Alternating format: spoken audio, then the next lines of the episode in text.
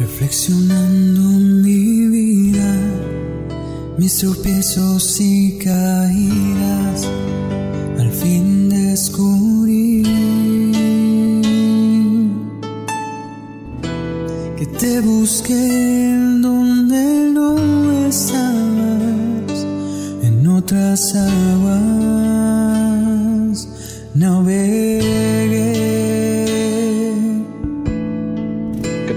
Sean bienvenidos una vez más a este su podcast favorito, Camino a la Santidad.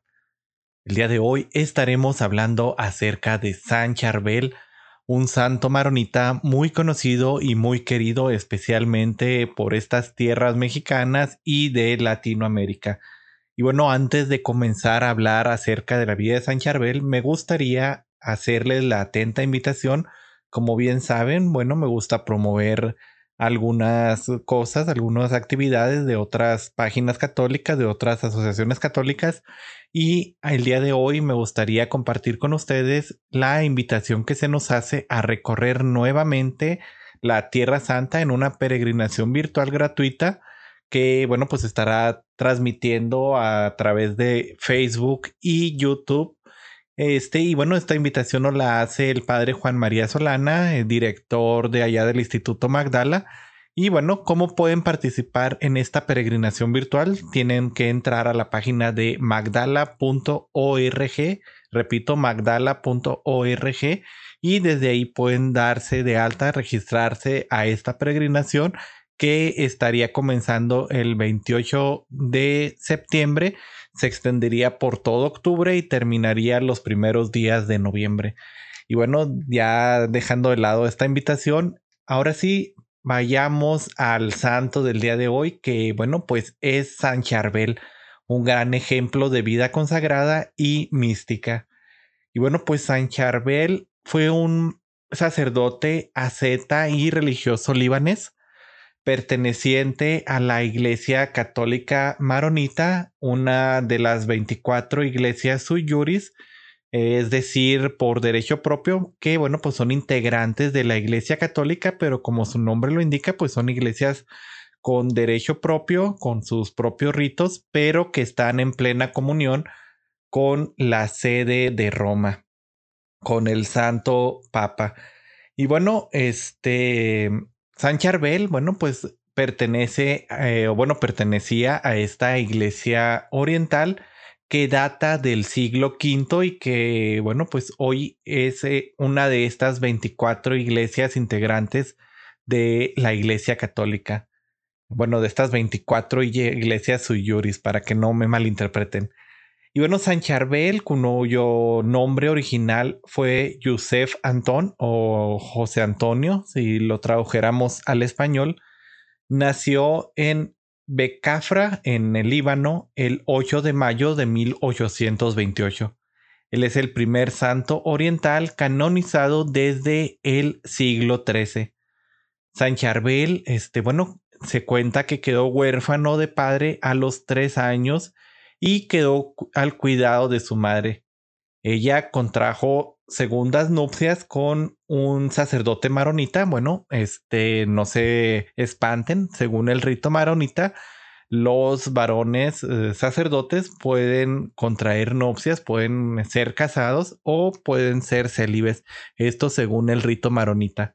Así que no, no, no se espanten, es un, algo completamente normal. Así que bueno, continuamos.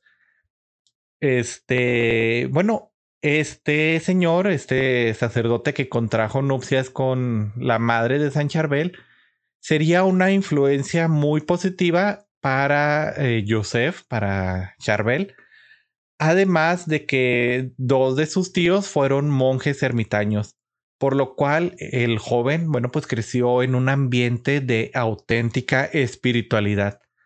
A los 23 años, él dejó el hogar materno y entró en el monasterio de Nuestra Señora de Mayouk, Mayfolk, perdón, adoptando el nombre de un mártir sirio, el nombre de Charbel. Él, pues, hace sus votos solemnes en 1853 y posteriormente es ordenado sacerdote en 1859.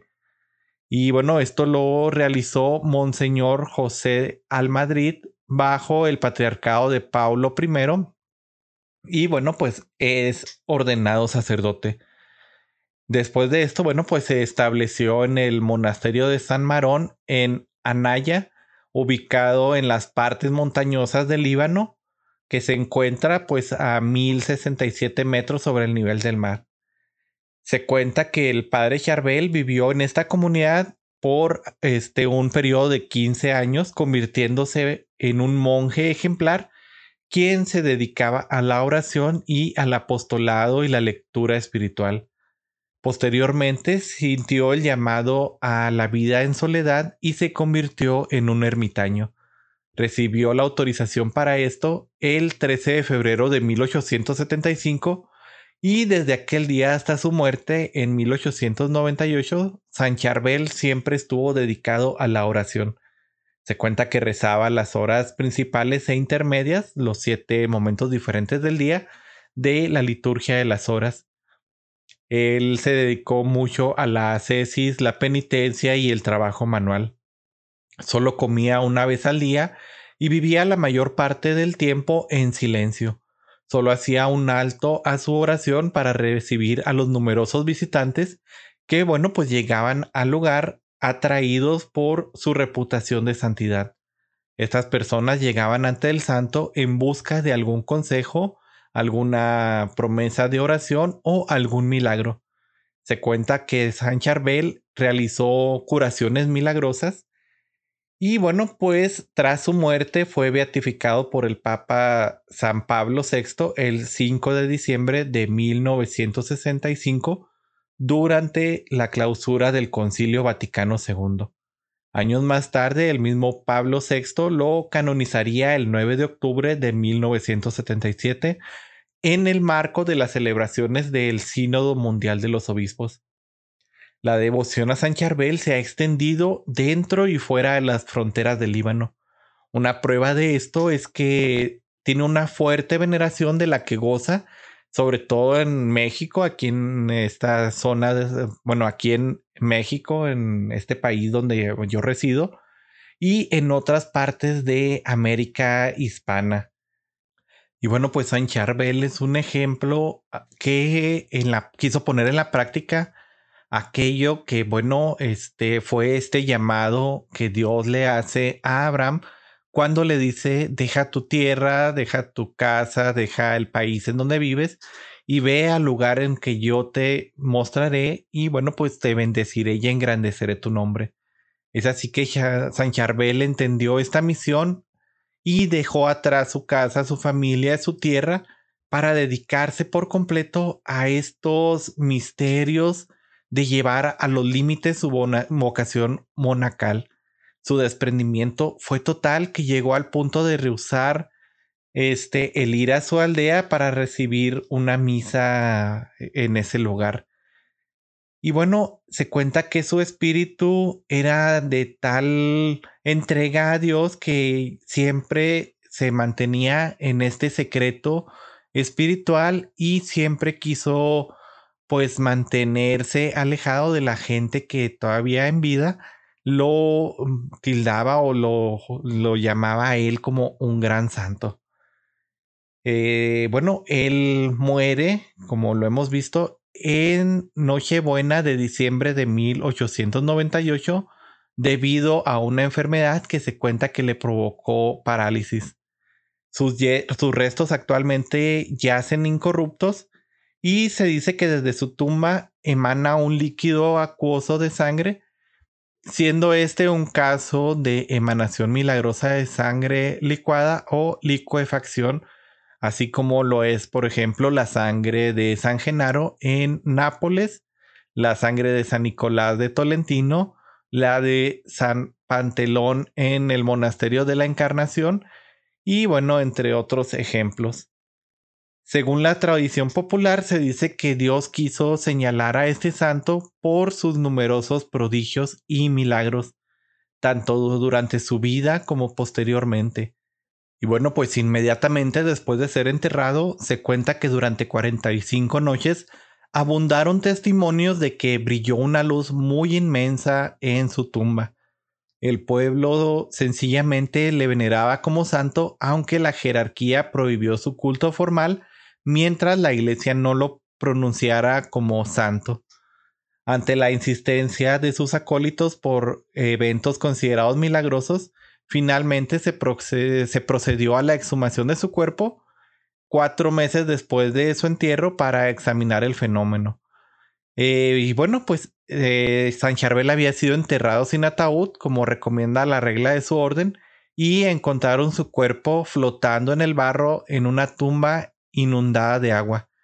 El cuerpo, como bien hemos comentado, se conservó incorrupto y exudaba sangre que hasta el día de su canonización y hasta el día de hoy se emite constantemente en un bálsamo perfumado que ha sido apreciado como prodigioso. Su devoción, bueno, ha sido muy extendida, eh, sobre todo en América. Y este, bueno, se cuenta de él una gran cantidad de milagros.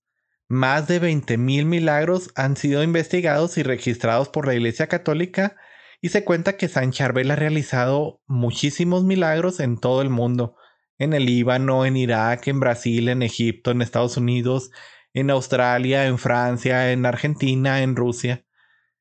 Y bueno, entre algunos de los milagros se encuentran, por ejemplo, el milagro de la esposa de Sheman Chami, este que, bueno, con 55 años de edad y 12 hijos, el 9 de enero de 1993, eh, se le había diagnosticado hemiplegia en el lado izquierdo del brazo, la pierna y la boca, y bueno, pues esta persona, esta, la esposa de este señor, sufría grandes dolores.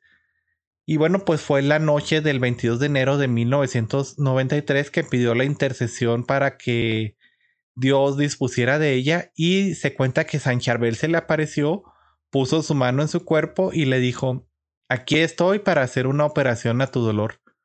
Luego se cuenta que a las 2 de la mañana, este, pues ella fue al baño para ver qué había sucedido y observó dos heridas en su cuello, cada una de aproximadamente 12 centímetros.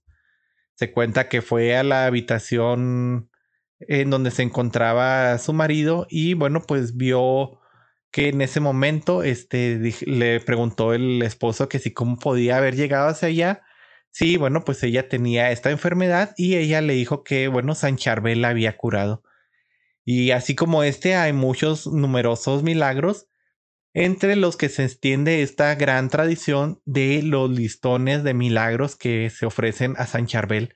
Esta es una tradición que, bueno, pues se anotan las peticiones que se han hecho a San Charbel y que viene desde tiempos muy antiguos en varias religiones y varios ritos y que generalmente ahora en la actualidad muchas personas devotas lo siguen manteniendo vigente, sobre todo con San Charbel, en donde, bueno, pues escriben su petición en este listón y lo presentan al, santo con mucha fe, esperando que se hagan grandes milagros.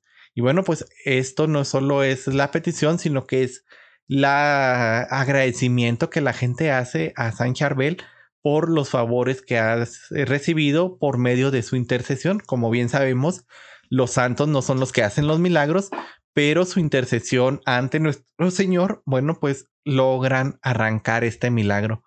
Son grandes intercesores que, bueno, nos ayudan y nos eh, pueden ir guiando con su ejemplo, con su vida y con estas intercesiones que hacen ante nuestro Dios para que nosotros mismos, bueno, pues sigamos en este camino de santidad y esperemos que en algún futuro nos encontremos cara a cara con nuestro Señor y también nosotros nos unamos al coro de los santos.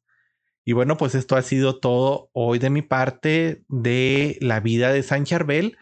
Espero que a quienes le sean devotos, bueno, pues les haya agradado este podcast. Y a quienes no conocían a San Charbel, bueno, pues espero que ahora sí lo conozcan y les entre la espinita de investigar más acerca de él. Y bueno, pues este ya para terminar, no me queda más que eh, lo mismo de siempre agradecerles por su compañía, agradecerles por ser parte de esta comunidad, por escuchar estos podcasts que humildemente hago para ustedes. Y bueno, pues no me queda más que desearles mil bendiciones. Espero que el Señor siempre esté en su vida, que siempre los acompañe y que siempre esté presente junto con la mano de nuestra Madre Santísima, ayudándolos en este camino de santidad. Eso es todo de mi parte el día de hoy. Nos seguimos viendo y bueno, pues antes de terminar, quiero decirles que estoy preparando una serie de podcasts hablando acerca de la historia de la iglesia hablando acerca de este los sacramentos, este cómo van siendo los sacramentos y también estoy preparando unos serie de podcasts hablando acerca del Concilio Vaticano II y acerca de la nueva carta apostólica que el Papa Francisco ha enviado a toda la Iglesia Universal. Pero esos son temas que, bueno, estaremos viendo más a futuro. Ahora sí, eso es todo de mi parte. Nos seguimos viendo. Hasta luego. Dios los bendiga. Maestro, ¿dónde vives? Vengan lo verán. Respire la fragancia de tu casa,